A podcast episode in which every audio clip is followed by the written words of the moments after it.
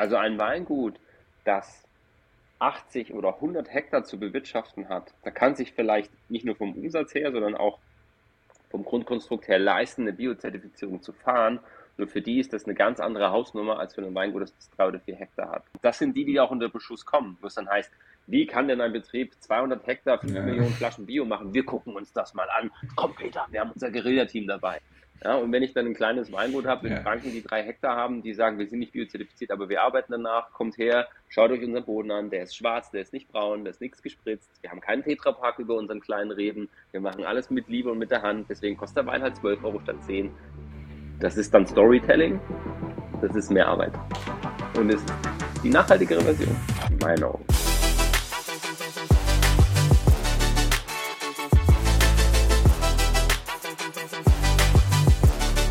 Herzlich willkommen zum Kino und Pixel Podcast, äh, Folge Nummer 9. Wie immer mit Alex und heute wieder mit mir, Lukas. Wir machen eine kleine Weihnachtsfolge, sind weihnachtlich angezogen und beantworten ein paar Fragen aus der Community. Sehr geil. Let's go. Ja, dann wollen wir direkt starten oder wollen wir noch wir ein bisschen über unsere schönen an. Pullover quatschen? Ähm, du kannst gerne noch was über deinen Pullover erzählen. Deiner, deiner sieht sehr weihnachtlich aus. Schwarz mit weißen Rüschen. Ja, Elche sind drauf. Geil. Geil. Und du hast ein. Ja, was ist das für ein Pulli? Erzähl was dazu. Pullover. Ach, weiß nicht, das ist einfach ein Pullover. Eigentlich. Du kannst doch nicht eine Story anziehen und dann keine Story erzählen. Ich habe gedacht, vielleicht erzählen wir noch ein bisschen was über die Pullover und dann ist mir eingefallen, ich habe gar nichts zu erzählen. Äh, aber deiner sieht so aus, als könntest du darüber was erzählen. Der Pullover hat an sich keine Story, aber die New York Knicks haben eine Story. Meine, ich bin 1998 das erste Mal, nein, das ist sogar schon länger her, 1992 bin ich in den USA gewesen, mit zehn damals und habe meinen Onkel besucht und habe mitbekommen, dass da ein Riesenhype zu dem Thema NBA besteht. Und 1998 waren die dann bei uns, meine Verwandten aus Detroit, aus Kanada, ähm, aus Windsor genau genommen, das ist dann Nachbarort von Detroit, ja, an der kanadischen, auf der kanadischen Seite, über den Detroit River. Und die haben mir ein Trikot geschenkt von den New York Knicks, von Patrick Ewing, Nummer 33 damals.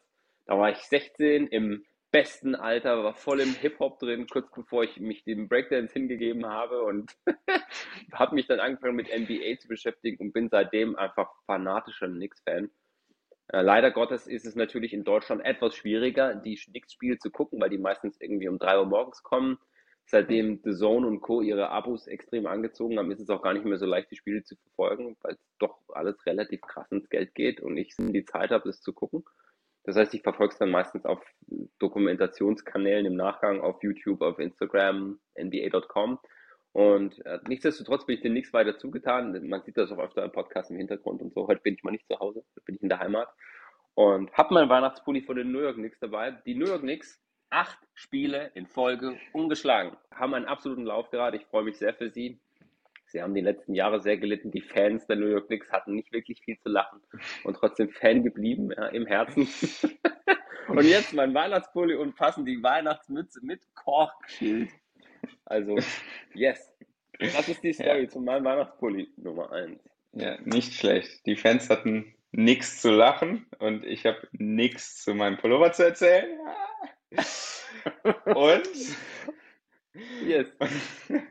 Hast du schon Glühwein gesuffelt oder was? nee, ich habe Kaffee hier in der Tasse, aber auch eine Weihnachtstasse, hast du gesehen? Ja. Okay. Wo wir beim Glühwein sind, Machen wir eine geschmeidige Überleitung zur ersten Frage. Worauf muss man eigentlich achten, wenn man richtig guten Glühwein erwischen möchte? Ja, jetzt gerade zur Weihnachtszeit, hast du da ein paar Tipps? Also ich habe meine Meinung dazu. Das, was ich über die letzten Jahre und auch im Studium gelernt habe, ist, jeder Wein hat seinen Zweck. Das heißt, wenn ich auf dem Weihnachtsmarkt bin mit Freundinnen und Freunden und genieße dann einen schönen Nachmittagabend und will mir einfach gemütlich ein bisschen was Warmes reinsüffeln, was geschmacklich irgendwie in die Richtung geht oder Glühwein ist, dann ist das okay, wenn das jetzt nicht das super High-End-Produkt ist. Dann zahle ich da vielleicht 5 Euro für die Tasse, aber ich habe klar meistens dann irgendwie Einsteigsglühwein da, der es häufig auch mal aus 100.000 Liter Container, Kanistern, LKWs aus Rumänien nach Deutschland schafft, damit Gewürzen versehen wird und hier als abgefüllt in Franken Nürnberger Rezept Christkindl Glühwein irgendwas verkauft wird. Nur da habe ich auch nicht die Erwartungshaltung. Wenn es allerdings heißt, hey, ich setze mich zu Hause mal hin und mache mit Freunden am Kamin oder sowas mal einen Abend und will einen ordentlichen Glühwein haben, dann gibt es entweder Winzerglühweine, also das ist schon mal nicht verkehrt, auf sowas zu achten. Winzerglühwein heißt meistens, auch da gibt es natürlich Tricksereien im Marketing, dass das irgendeine Winzerin oder ein Winzer gemacht hat, aus qualitativ hochwertigem Grundwein, dann mit den Gewürzen versehen und dann in den Verkauf gebracht. Und dann hast du etwas zwischen 8 und 15 Euro und kannst da schon mal Qualität erwarten. Es gibt auch die Möglichkeiten, wie das die Wine Crowd zum Beispiel macht. Die haben so Glühweinpakete.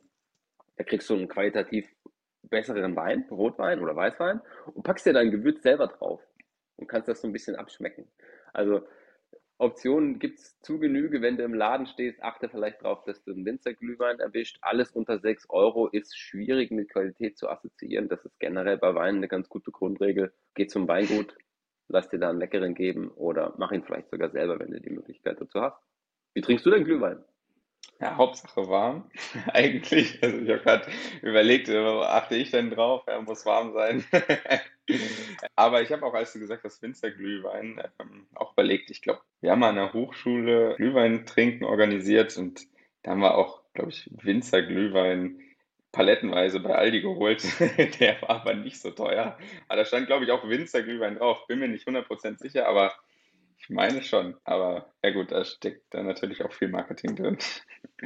Das ist ja, es ist ja kein geschützter Begriff und das ist das gleiche wie bei Sekten. Also auch Winzer Sekt als Begriff ist nicht geschützt. Sekt hat eine relativ klare Definition. Sekt heißt, bei einer zweiten Gärung kommen Sprudel, Bubbles in den Wein rein und dann wird das ein Schaumwein. Nur der Begriff Sekt ist nicht geschützt, das heißt, du kriegst von 2,49 Euro Lidl, Aldi irgendwas bis zu mehreren hundert Euro kriegst du Sekte. Und man hat dann versucht, Sekte ist auch witzig. Sekt. Ähm, und man hat dann versucht, also im, im, im deutschen, ich sag mal, im, im Alltags, in der Alltagskommunikation, im Marketing mit dem Wort Winzersekt zu assoziieren.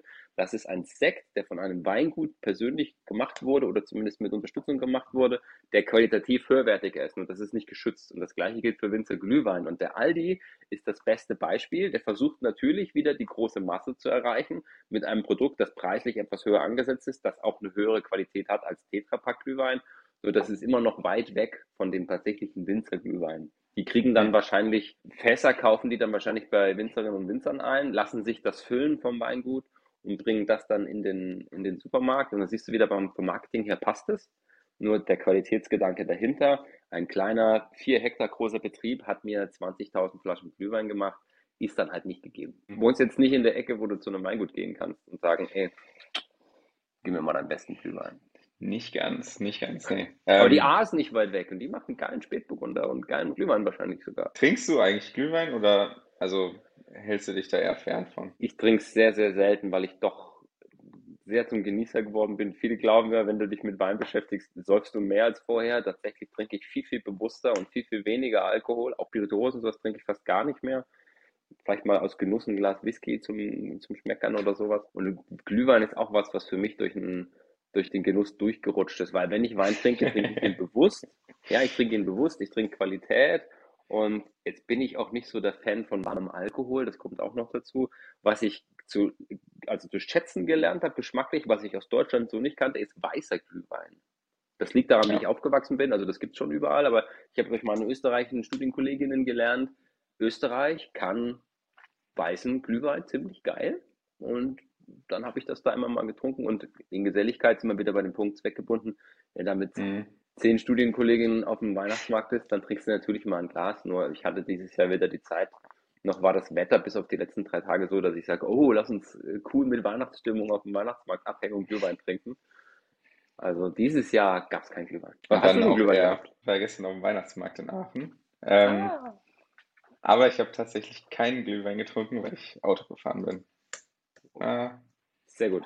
Don't drink and drive. Hervorragend. Ja, bin stolz auf dich. Ja. Vorbildfunktion für die Folge erfüllt. ich wollte es gerade sagen, wir haben gesagt, trink bewusst, qualitativ hochwertig, weniger und nicht, wenn du fährst. Super. Läuft gut. Vielleicht ein abschließender Satz zum Thema Glühwein. Für mich ist ja das Wein, das Produkt Wein so besonders, weil du per Gesetz, zumindest in Europa, nichts zusetzen kannst. Und Glühwein ist ja ein Produkt, wo ich sage, ich habe dieses Grundkonstrukt und ich packe dann irgendwelche Gewürze damit drauf. Klar, ich will ja ein weinhaltiges Getränk haben. Nur für mich ist dieser Gedanke, ich habe einen, einen Wein, in dem irgendwas zugesetzt ist, jetzt nicht so geil irgendwie in Erinnerung. Mhm. Und ich, ich glaube, wir haben auch eine Frage zum Thema äh, entalkoholisierten Wein in der Community. Es ist ja eine ähnliche Geschichte. Also entalkoholisierter Wein kriegt zum Schluss auch nochmal Aromen zugesetzt, weil er die über den Prozess verliert. Weder mein Geschmack noch meine Philosophie, die ich irgendwie cool finde. Was war denn die Frage du, zum entalkoholisierten Wein oder alkoholfreien Wein? Wie macht man Wein alkoholfrei? Also bei Glühwein verstehe ich es, den muss man lange genug kochen. Aber wie macht man normalen Wein alkoholfrei? Weil das, äh, oder der Weincharakter, der kommt ja erst, also ich habe auch noch nie alkoholfreien Wein getrunken, glaube ich. Müsste doch eigentlich dann Traubensaft sein. Und ansonsten ist Alkohol drin, oder nicht? Das ist ein, sehr, sehr guter Punkt. Und da merkst du auch, dass die, die Aufklärung der Branche noch nicht so ist, wie sie vielleicht sein könnte und sein sollte. Fakt ist, es gibt einen ganz klaren Trend zu niedrig alkoholikeren Weinen, also Weinen, die zwölf und weniger Alkohol haben, weil natürlich auch das ganze Gesundheitsthema eine große Rolle spielt in der heutigen Zeit. Das heißt, viele Winzerinnen und Winzer versuchen auch ihren, Alkohol, äh, ihren Wein erstmal generell mit weniger Alkohol zu produzieren. Und darüber hinaus ist dann das Ganze entstanden und das hat nichts mit schwangeren Autofahrerinnen und Autofahrern oder Menschen, die einfach am Vortag noch verkatert irgendwie in die Arbeit gekommen sind, zu tun, die dann keinen Alkohol trinken wollen, sondern es ist Fakt so, dass viele Menschen sagen, ich mag vielleicht meinen Wein oder mein Bier als Genussmittel nicht aufgeben, aber ich möchte den Alkohol nicht haben, aus gesundheitlichen Aspekten. Es gibt ja immer noch dieses abstruse Dinge, ich möchte keinen Wein. Wie? Bist du krank? Bist du, bist du schwanger? Oder musst du fahren, ist alles okay. Nee, ich mag einfach keinen Alkohol trinken. Und jetzt stell dir die gleiche Situation vor mit, mit Senf oder so. Keine Ahnung. Wie, du isst kein Senf? Bist du abhängig von Senf? Hast du gesundheitliche Probleme mit Senf?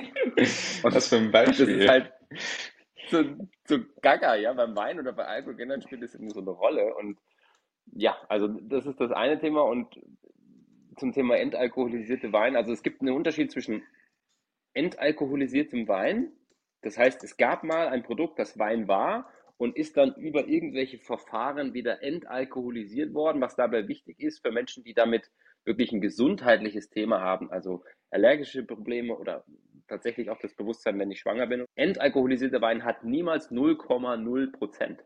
Ja, ist wie bei Bier, oder? Ja. Ist, ist wie bei Bier, weil du bei jedem Verfahren einen bestimmten Rest drin hast, den du einfach nicht rauskriegst. Deswegen steht da meistens kleiner 0, irgendwas drauf. Ja. Oder das Produkt ist so durch mehrere Hardcore-Varianten von Verfahren gegangen, dass da nahezu null draufsteht, aber dann ist das Produkt irgendwie auch so. Hm? Und ich war mal vor vielen Jahren bei einem Seminar bei Günther und Regina Triebaumer im Burgenland, in, in Rust am Neusiedler See. Und da kam die Frage auch aus der Community, Günther, was hältst du denn von entalkoholisiertem Wein? Und da hat Günther gesagt, und das trifft sehr gut, finde ich, wenn du eine Banane nimmst und legst sie auf die Straße und fährst mit dem Traktor drüber, dann ist es immer noch eine Banane. Okay. Mehr wollte dann nicht nicht sagen. Wenn ich jetzt gleich, wenn ich jetzt mal kurz so anreiße, wie Wein entalkoholisiert wird, wirst du merken, was das bedeutet. Nämlich, es bleibt ja weiterhin Wein, nur der hat sich so verändert, dass wenn du Wein magst und den Geschmack kennst, es für dich, wenn, wenn du da tiefer drin bist, geschmacklich nicht so ein Erlebnis ist. Und was dann mit einem entalkoholisierten Wein oft passiert ist, dem werden Aromen zugesetzt oder sie werden vom Grundzucker her schon höher gehalten, halbtrocken oder sowas, dass du diese geschmackliche Veränderung nicht so extrem wahrnimmst. Weil was der Alkohol für den Wein ist, ist Fett für Speisen. Das bindet die, den Geschmack. Und wenn du keinen Alkohol mehr drin hast, schmeckt das Produkt anders und wird dann oft noch aufaromatisiert. Das ist dann wieder ein weinhaltiges Getränk oder irgendwie sowas in die Richtung. Ich weiß gar nicht, als was das deklariert wird offiziell per Gesetz. Das wäre eine Frage für die, für die Community da draußen. Nur Fakt ist, das ist dann kein Wein mehr, obwohl es eigentlich noch Wein ist. Und das war so ein bisschen die Assoziation mit der Banane. Mir schmeckt das gar nicht. Ich habe viele solche Sachen schon probiert. Ich glaube, dass das auch daran liegt, dass das noch alles relativ jung ist. Es mhm. gibt mittlerweile sehr viel schonendere Verfahren. Also es gibt so drei grundsätzliche Verfahren. Das eine Verfahren, da wird der Wein einfach erhitzt. Auf 78 Grad, da wird der verdampfte Alkohol, das ist so wie, wie eine Dastille quasi. Der Glühweinkocher. Genau, und du kannst dir vorstellen, was dann passiert, weil Aromen, das ist ja genau das gleiche wie bei nicht schonendem Kochen. Alles über 70 stirbt ja irgendwann. Also da ist ja dann wirklich nichts mehr über. Da hast du dann im Endeffekt äh, Wasser mit ein bisschen Traubengeschmack noch und Säure und das ist alles so, das fühlt sich oft auch unharmonisch an. Also sowohl am Gaumen als auch in der Nase, das ist alles so ein bisschen, ist nicht geil. Also das ist so das Hardcore. Dann gibt es so die, die Umkehrosmose, die das ähm, über mehrere Schritte quasi sukzessive entzieht. Und da hast du den Vorteil, dass du das ein bisschen schonender machst, aber halt trotzdem noch in irgendeiner Form den Geschmack veränderst. Und das schonendste Verfahren tatsächlich ist das Vakuumverfahren. Äh, stell dir das so vor, der Wein wird nur auf 27 Grad erhitzt, aber das passiert unter Vakuum. Das heißt, der Alkohol wird dann quasi schneller mhm. extrahiert. Dann ist es schonender und es sind immer noch ein paar Aromen und sowas vorhanden. Äh, nichtsdestotrotz sind auch das meistens Weine, die ein Stück weit dann nochmal aufaromatisiert werden. Und äh, ist sicherlich ein spannender Aspekt für Leute, die sagen, sie wollen überhaupt nicht auf Wein verzichten, sich so ein Produkt ranzuholen. Gibt es auch durchaus Produkte, die die sehr, sehr gut sind und die auch geschmacklich nah in diese Richtung kommen. Ich habe auf einer Veranstaltung in Frankfurt, glaube ich, von Luca Dahms äh, einen Wein probiert, der ist aus der Frankenecke. Und das war nicht schlechtes Zeug. Alles andere, was ich bis jetzt so hatte, ist nicht so mein Fall. Ich persönlich, wenn ich Verkostungen mache, wenn ich Seminare mache und ich weiß, da sind Menschen, die sehr, sehr gerne Teil des Ganzen sein wollen, aus sozialen Gründen, gesellschaftlichen Gründen oder auch aus Wissensgründen, die aber gerade oder generell keinen Alkohol trinken, greife ich auf eine andere Variante zurück, nämlich ich nehme Traubensaft, der entweder so gemacht ist, dass er in diese Richtung geht, also sprich, das ist einfach Traubensaft, der vielleicht nicht ganz so viel Zucker hat, oder mein Lieblingsgetränk Traubensekko. Das ist quasi Traubensaft, der meistens eine hohe Säure hat, also ich nehme dann oft Rebsorten, die eine höhere Säure haben, den ich über dieses CO2-Verfahren, über die Carbonisierung, Sodamax-Prinzip, einfach CO2 gebe. Und dann habe ich einen sprudelnden Traubensaft. Und der hat Säure, der hat eine Frische, der hat vielleicht eine Aromatik, wenn ich mit Rebsorten wie Riesling oder Muscatella arbeite.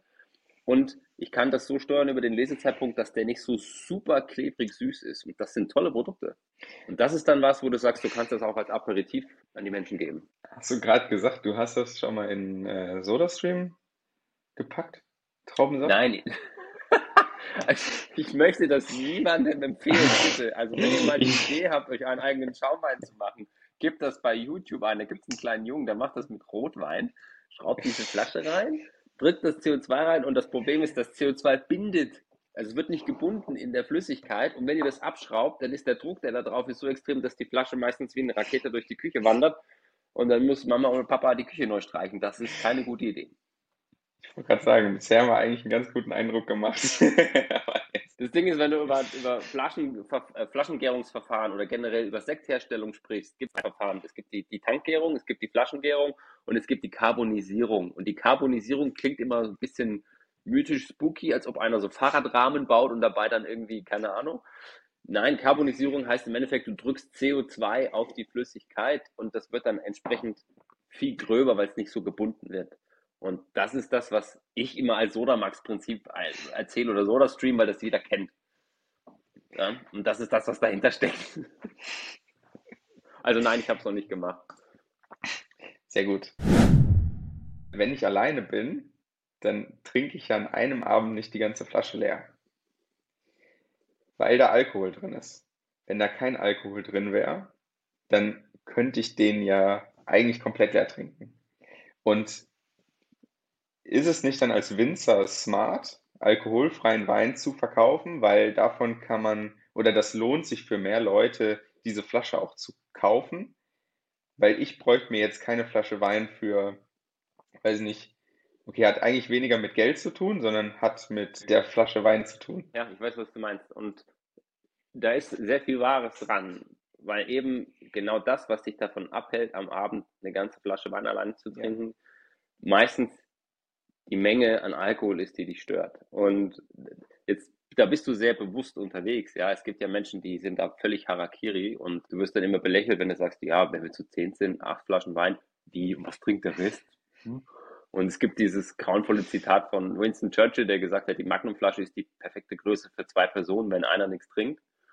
Und das ist halt alles so, weiß ich nicht, alkoholverherrlichend. Du hast vollkommen recht. Normalerweise an einem Abend trinkst du das nicht bei solchen Weinen wie dem Pixel hast du den Vorteil, wenn du den in den Kühlschrank packst, machst einen Stopfen drauf, vielleicht sogar so einen, so einen ähm, Vakuumstopfen, wo du ein bisschen Sauerstoff rausziehen kannst, dann hält der auch zwei, drei Tage, wenn du den in den Kühlschrank packst. Das ist kein Problem. grundsätzlich hast du recht, den könntest du wahrscheinlich an einem Abend trinken, wenn er dir schmeckt und keinen Alkohol hat, weil du eben nicht diesen Alkoholkonsum hast. Fakt ist, Alkohol ist Geschmacksträger, der Wein ist verändert, das heißt, dein Gaumen ja. ist nicht daran gewöhnt, das heißt, du trinkst es dein Leben lang. Das Verfahren ist durchaus aufwendig, also das ist jetzt nicht so, dass du, ähm, das ist ähnlich wie bei Schaumweinherstellung. Ein Weingut ist normalerweise fokussiert auf Stillweine und hat entweder so eine große Produktion an Schaumwein, dass sie das selber in-house macht, oder sie geben bestimmte Weine weg, die das dann extern von einer Sektkellerei für dich als Sekt versekten. Und das gleiche ist bei der Entalkoholisierung, wenn du jetzt sagst, du hast kleine Chargen, kannst du das mal weggeben, nur dann wird der Wein richtig teuer. Also richtig teuer, aber im Verhältnis ja. teurer. Weil das, ja, du ja, hast klar, den Pixel für 20 Euro und jetzt gibst du den zum Entalkoholisieren, dann kostet dich das dann 4 Euro mehr, dann musst du den schon für 24 oder 25 verkaufen. Ja. Dann musst du den noch aromatisch irgendwie auf und du musst ins extra Marketing rein. Also ich weiß nicht, ob das ein Modell wäre, zumindest für die gleichen Weine. Und dann bist du gleich wieder in dem Punkt, wenn du den Pixel hast mit seinen 25, 30 Euro, ja, und vom, vom Qualitätslevel her, und du hast einen Wein, der 10 Euro ist, der aber alkoholfrei ist, dann ist der auf einem Wein von 6, 7 Euro.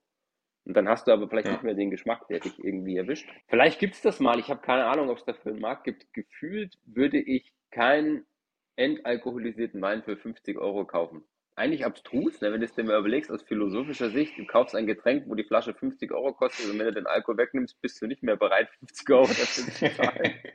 das wäre mal eine spannende Studie. Ich, ich gebe das mal in meine Hochschule. Vielleicht gibt es da jemanden, der das äh, untersuchen würde. Das ist eine sehr spannende Frage. Eine sehr spannende Frage. Ja. Da bin ich gespannt. Also dann bequatschen wir in einem halben Jahr die Ergebnisse. Ich wollte gerade schon zum fünften Mal diese Über Überleitung machen, aber das will einfach nicht. Das ist, soll nicht. Ich stelle jetzt einfach die Frage so.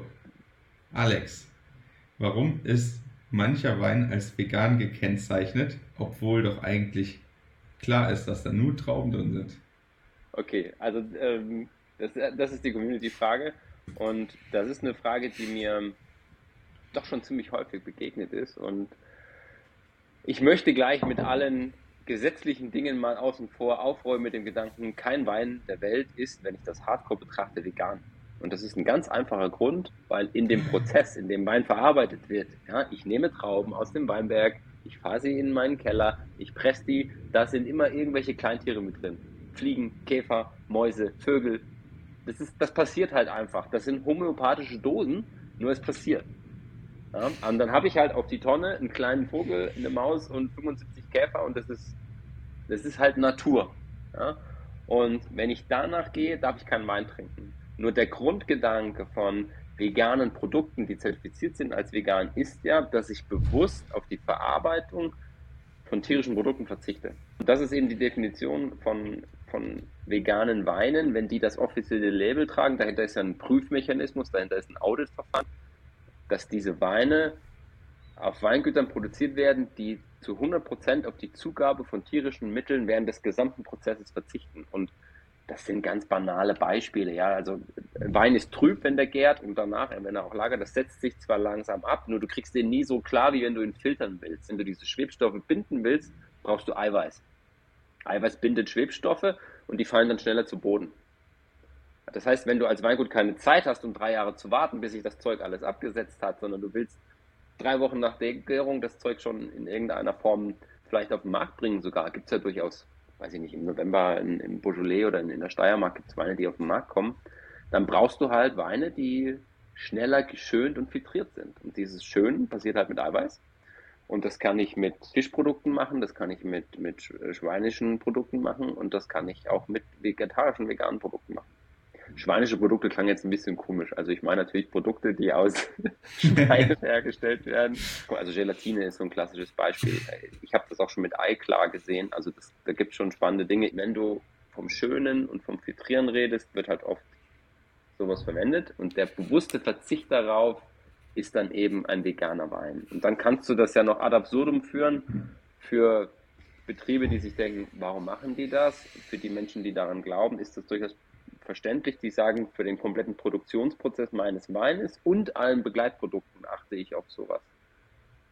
Das heißt, dass bei weiß ich nicht, bei den Kartonagen, bei den Flaschen und so weiter, dass das alles Betriebe sind, die nach der gleichen Philosophie arbeiten, dann wird es halt kompliziert. Ja, das ist ähnlich wie mit Bioprodukten. Auch da ist ja diese, der, der Schluss der Kette gar nicht so leicht. Fakt ist, wenn da vegan draufsteht und dieses Label dafür drauf ist, sind die zertifiziert danach, dass sie den Wein ohne tierische Zusätze gemacht haben.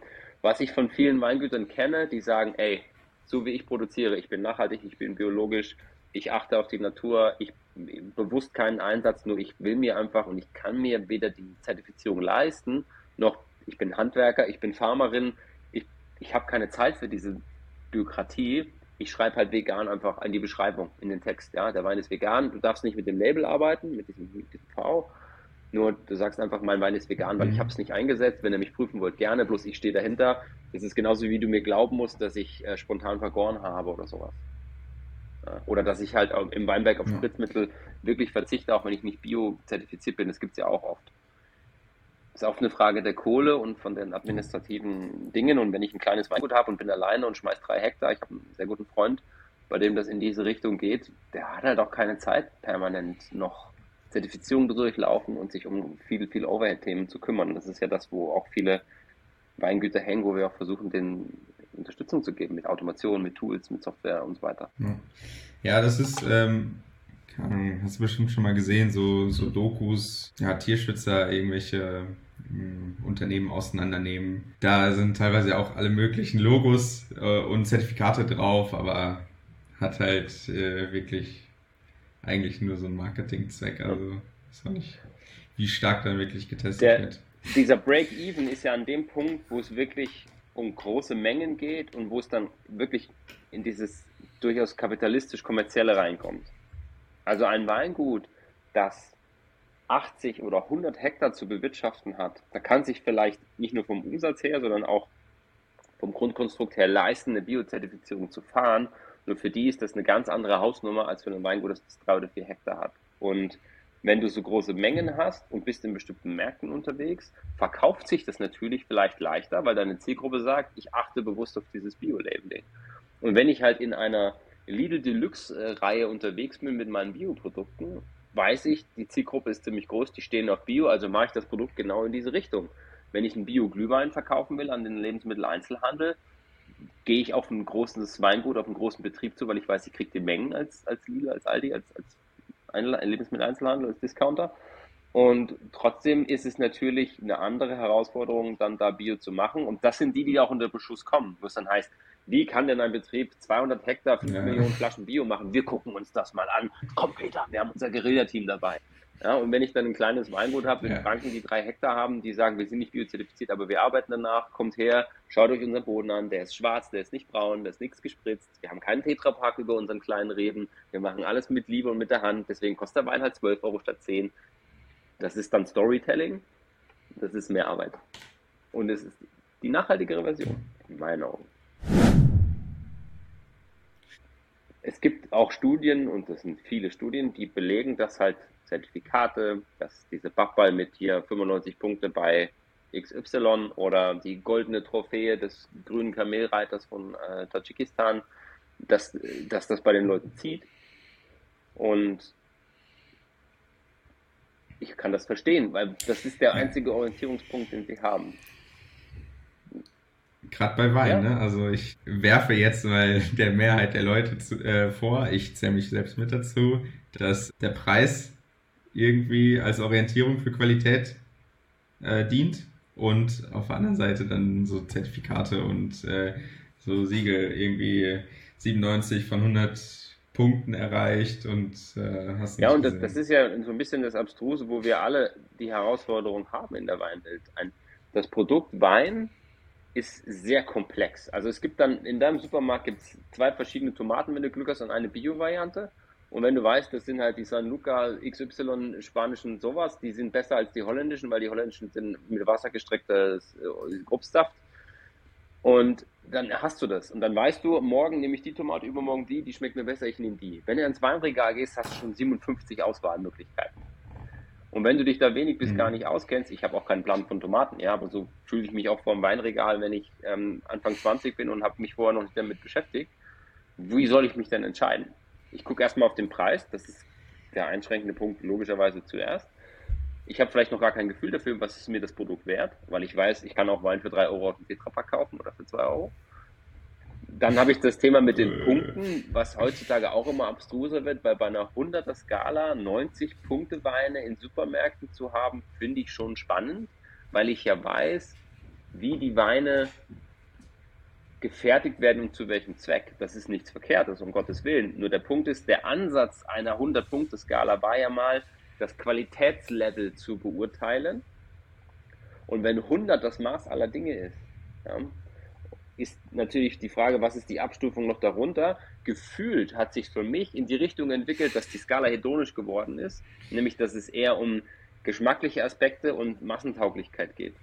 Und wenn ich einen Wein habe, der mit 20 Millionen Flaschen im Umlauf ist und der kriegt 85 bis 90 Punkte, finde ich das schon krass. Die sind qualitativ gut gemacht, weil 20 Millionen Flaschen von einem Wein zu machen, ist halt auch Qualität im Prozess. Nur das ist vielleicht nicht die Qualität, mhm. die ich erwarte in einem Produkt, das 50 Jahre reifen kann. Es ist eine andere Form von Qualität. Und das ist mit Sicherheit alles vermischt. Und was hast du als Orientierung? Mhm. Den Preis, das ja. Etikett und Babbel. Hier, Aufkleber. Ne? Ja, ja finde ich auch krass. Also ich meine, irgendwie, ähm, gerade bei Wein äh, oder so ein, ein Produkt, das sich so über die Zeit entwickelt und wo es so viele Unterschiede gibt, äh, dann über so viele Flaschen den gleichen Geschmack hinzukriegen, ist wahrscheinlich auch äh, eine Kunst, oder? Beeindruckend auf jeden ähm, Fall, dass es so funktioniert und wenn du das mal überlegst, wir reden ja nicht nur von einer Charge, sondern wir reden ja wirklich von Weinen, die sich als Produkt, als Marke etabliert haben, die seit 20 Jahren so schmecken. Klar sind da kleine Nuancen, die, die sich über die Laufzeit verändern, nur wie beeindruckend ist das bitte, dass es ein Moet, also Moet de Chandon, dieses Weingut, dass es ein Moet schafft, dass ihr Einstiegschampagner immer genauso schmeckt, jedes Jahr. Der seit 20, 30 Jahren klar mit Nuancen sich verändert, aber der dieses Jahr so schmeckt wie letztes Jahr. Das heißt, wenn ich den kaufe, denke ich mir, ja genau, das ist das Zeug, das ich mag.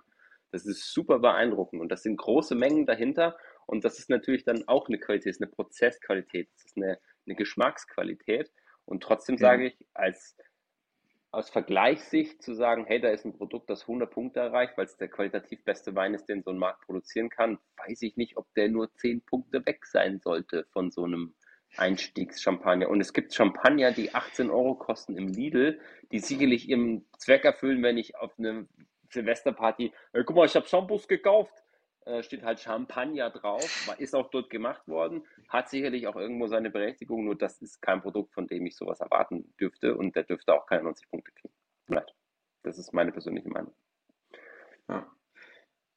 Nur ich verstehe ja, komplett, also, wo das herkommt. Äh, was ich immer krass finde, was ich noch krass finde mit den äh, unterschiedlichen Jahrgängen, weil das kommt ja auch noch dazu als weitere Komplexitätsstufe, weil Marke und Wein, äh, ja, was ist das, eine Serie? Quasi. Äh, das ist ja schon komplex genug, da den richtigen zu finden und dann hast du den gefunden und nach einem Jahr wechselst und dann hast du dann, keine Ahnung, hast du wieder einen leicht anderen Geschmack, der dir dann vielleicht doch nicht so 100% gefällt wie der andere, da muss ich wieder neu auf die Suche machen. Das ist ein sehr wichtiger Punkt. Ähm, da ist die Empfehlung, dass du dich in Regionen bewegst, die wenig Jahrgangsschwankungen haben. Dass du eben davor ein Stück weit gewappnet bist, dass der Wein nächstes Jahr krass anders schmeckt also tendenziell die Region, in denen es generell warm ist. Also Südfrankreich zum Beispiel ist da ganz gut aufgehoben. Also wenn du jetzt Bordeaux nimmst, da ist jedes Jahr komplett anders. Der Atlantik hat so einen krassen Einfluss auf die Region.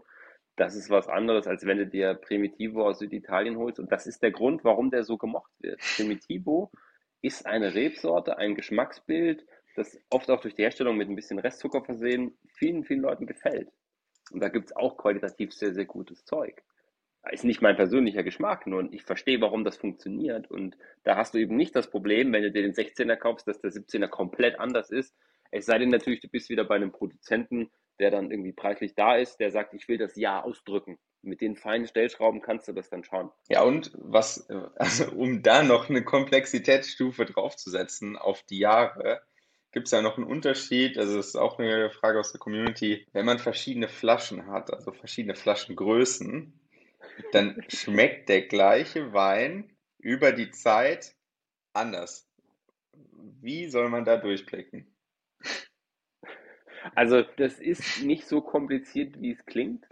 Und die Regel ist relativ simpel, wo auch, da scheiden sich auch die Geister. Bloß wenn ich mich dem Ganzen rein wissenschaftlich nähere, wenn ich den gleichen Wein komplett identisch gemacht in einer halben Flasche, also in so einer kleinen hier, sowas hier, 0,375 habe, in der normalen 0,75er, in einer großen Magnum und in einer Doppelmagnum, dann haben die eine Sache gemeinsam, nämlich das ist der gleiche Wein drin, gleiche Herstellung, in unterschiedlichen Mengen logischerweise, die verdoppelt sich dann entsprechend oder verändert sich vom Volumen.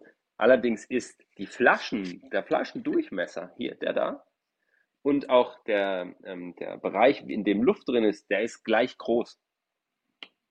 Das heißt, die Menge an Luft, die ich habe in der Flasche, ist im Verhältnis zum Wein hier größer, ja, und das Verhältnis wird halt immer kleiner, oder in dem Fall wird das Verhältnis immer größer, logischerweise, mhm. je größer die Flasche wird. Und das heißt, dass Weine in größeren Flaschen per se langsamer reifen. Die Frage ist, wann merkst du das? Ein Wein, der in einer Schraubverschlussflasche ist, in so einer Schraubverschlussflasche, klassisch, klassischer Schraubverschluss, ist normalerweise nicht dafür gemacht, dass er 10, 15, 20 Jahre reifen kann. Es gibt Schraubverschlüsse, die mittlerweile das sehr, sehr gut schaffen, die den, den, den Korken in nichts nachstehen. Plus der Eberbach schraubt seit 20 Jahren Schrauber auf seine Flaschen drauf und die machen gute Ergebnisse damit, gute Erfahrungen damit. Was ich damit eigentlich sagen will, ist, es ist kein Indiz mehr, was allein der Verschluss ist, sondern was, wofür ist der Wein gemacht. Und nach 15 Jahren schmeckt Wein aus der Halbflasche definitiv anders als aus der großen. Und wenn du Weine willst, die schneller reifen, packst du sie in eine kleine Flasche. Und wenn du Weine willst, die langsamer reifen, packst du sie in eine große Flasche. Und wenn dir das eher taugt, nehmen wir mal, ich bin großer Bordeaux-Fan und ich weiß, dass wenn ich die gleichen Weine habe aus unterschiedlichen Flaschen, bin ich tendenziell immer eher für die Großflasche, weil die von der Reifung noch nicht so weit ist.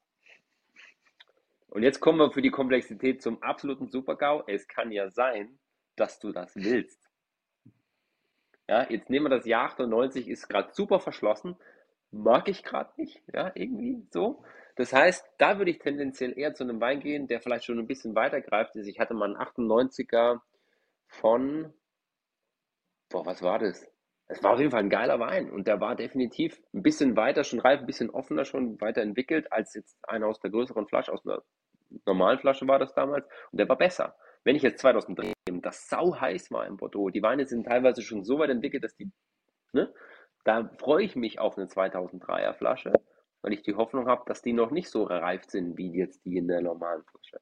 Und das wird nicht besser, wenn es älter wird. Ja, wenn ich einen 1970er trinke oder so, ist schon geiler aus der Großflasche, weil die tendenziell einfach langsamer reifen. Nee, mir ist noch eingefallen, als du es gerade gesagt hast, ein weiterer Faktor, an dem Nicht-Weinkenner äh, einen guten Wein ausmachen, ist, ob dann Korken drin ist oder ein Schraubverschluss drauf ist. yes. Und es gibt Regionen, die es geschafft haben, ja, Qualität zu verbinden mit Schraubverschluss.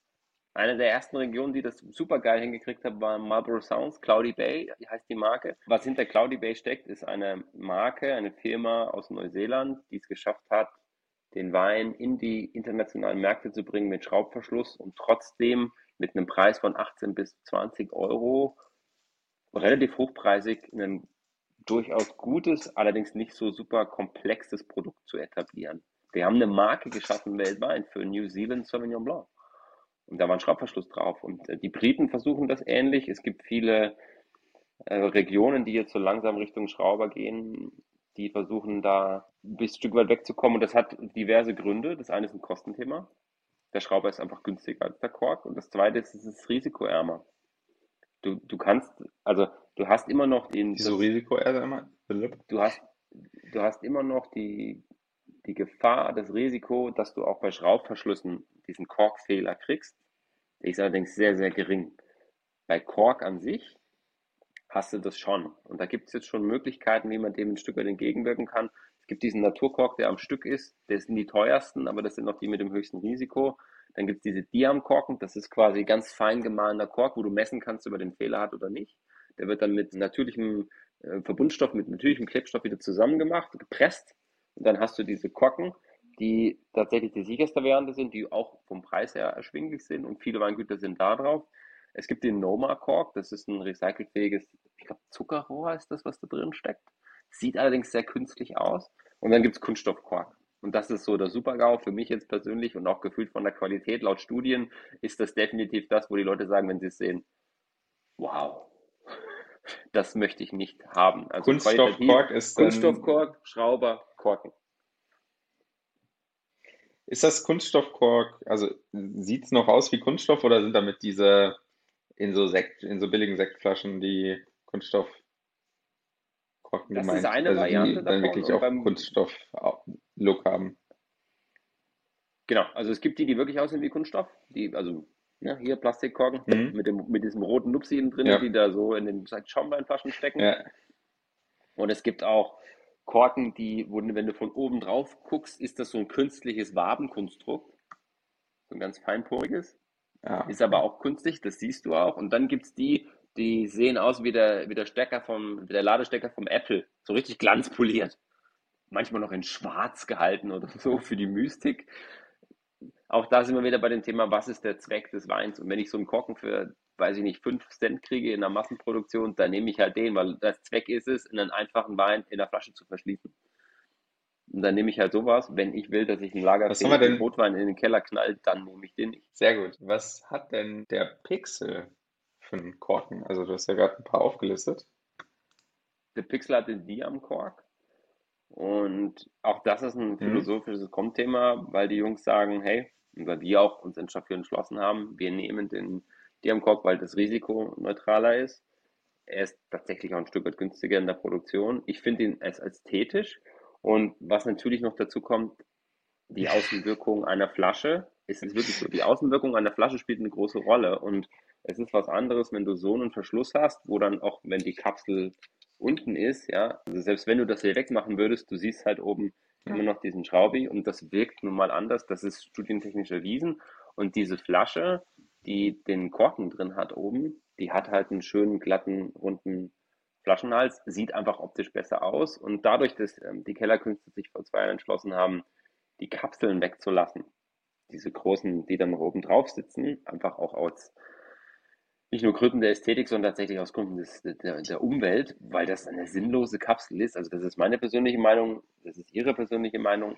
Das ist eine Kapsel, die fliegt in der Gastro weg, du schneidest sie auf und das ist oft einfach eine Sache, die viel zur Zierde, zur Deko beiträgt und das braucht es nicht. Und dieses Ding, das schützt den Korken vor Schimmel. Dem Korken ist das wurscht, ob es draußen schimmelt. Früher haben sie die Flaschen auch einfach in den Keller geknallt. Da hat sich so eine dicke Kellerkatze gebildet. Die Pilze sind rausgewachsen und das ist das perfekte Klima für den Keller, damit er da rumliegen kann, der Wein. Also, ich ja, brauche da jetzt Ja, das stimmt. Also, drauf. Stört auch super, finde ich. Also, so diese, diese Plastik, das ist, vor allem wenn die dann nur halb ab sind und noch zur Hälfte da dranhängen, äh, gar keinen Bock mehr rauszutrinken. Ähm, ja, wenn du mal in der Gastro gearbeitet eigentlich hast, noch es gibt ja durchaus scharfkantige Verpackungen. Ja, was du eigentlich fragen wolltest. Haben wir einen Versatz drin?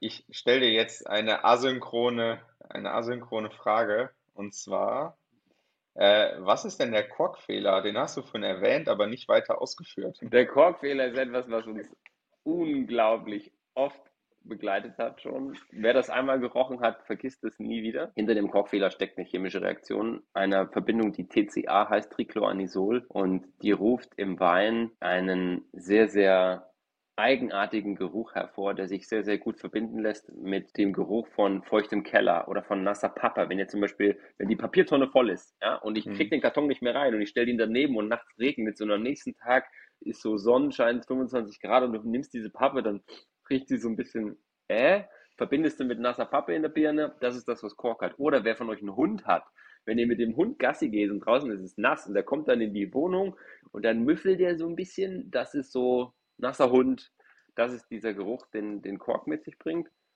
Und wenn ihr ihn einmal gerochen habt, vergesst ihr den normalerweise nicht. Und was ich mache ist, wenn ich Seminare mache oder auch Verkostungen, wo das Publikum offen für sowas ist und ich sage, ey, der Wein hat jetzt einen Kochfehler. Normal würde ich den jetzt wegschütten. Wer Bock hat, schenke ich das mal aus. Ich kriege danach neue Gläser, weil da kannst du spülen mit Wasser, wie du lustig bist. Dann schenke ich das aus, damit die Leute das mal riechen. Und das ist super spannend, weil der geht nicht mehr weg, der wird sogar schlimmer normalerweise. Und Es gibt auch noch einen Trick, falls du mal glaubst, du hast Kork in einem Wein und du bist dir nicht sicher, weil du sagst, ah, das könnte jetzt auch vielleicht alt sein oder so. 3 zu 1 mit Wasser wischen. Also drei Teile Wasser, ein Teil Wein, kurz mhm. durchschwenken und dann riechen. Das verdünnt alles, außer Kork. Kork kannst du nicht verdünnen, die chemische Verbindung, die bleibt und das bleibt in, in der Nase genauso intensiv. Das heißt, wenn das Wasser dann immer noch so riecht, dann hast du einen Korkfehler. Wenn du es nicht mehr riechst, ist der Korkfehler entweder minimal oder es ist tatsächlich irgendeine andere Aromenkonstruktion. Alte Weine riechen manchmal auch so ein bisschen in diese Richtung. Ja. Und wie wird das hervorgerufen?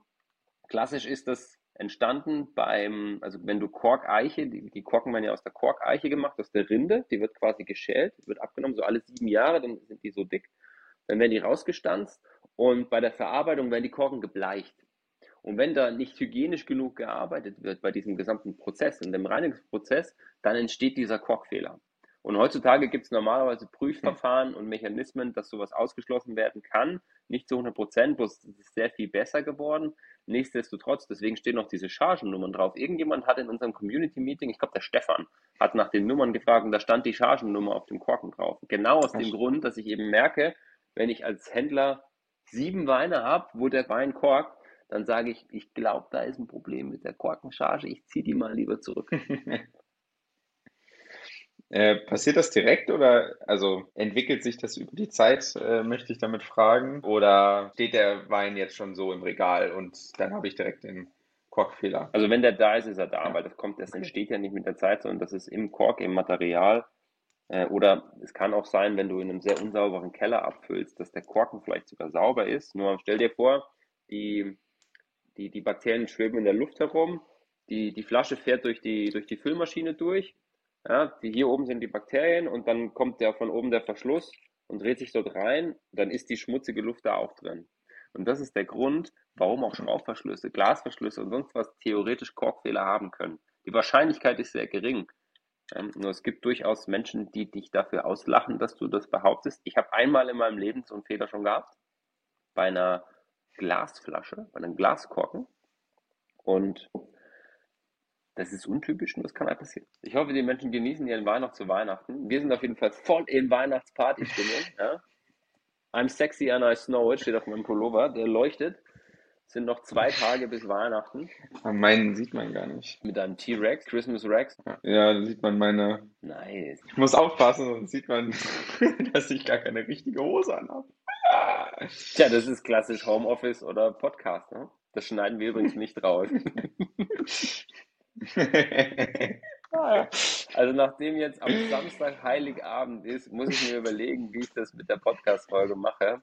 Vielleicht mache ich ein kurzes Community-Update am Freitag und schieße es dann am Samstag hoch. Ich mag auf jeden Fall weitermachen, weil ich bin ganz gut, im, bin ganz froh, dass wir jetzt so einen Rhythmus gefunden haben ich finde das mit diesen Fragen sehr, sehr cool, dass wir die zusammentragen. Und wir haben noch mehr auf dem Zettel stehen, unter anderem Fragen zum Thema Sektherstellung. Und ich bin großer Schaumweinfreund, nur ich bin in der Herstellung nicht so tief drin. Und ich habe eine Studienkollegin und sehr gute Freundin, die bei Raumland arbeitet, die Luisa. Und vielleicht kriege ich die ja mal auf dem Podcast, dass die all eure Fragen zum Thema Sektherstellung beantworten kann. Luisa, das war eine Einladung zum Podcast. Der Lukas würde sich auch freuen. Der trinkt nämlich auch keinen Spruz. Also, vielleicht klappt es ja. In diesem Sinne, mein lieber Lukas, vielen lieben Dank für deine Zeit und für die Geduld. Wir hatten technische Herausforderungen heute. Ich wünsche dir frohe Weihnachten im Kreise deiner Liebsten und ein paar schöne Tage. Und wir hören uns spätestens, spätestens nach dem zweiten Weihnachtsfeiertag wieder. Ich denke, wir werden uns zwischendrin auch mal hören. Ja, danke, ich dir auch und natürlich auch der Zuhörerschaft. Bis bald. Ciao.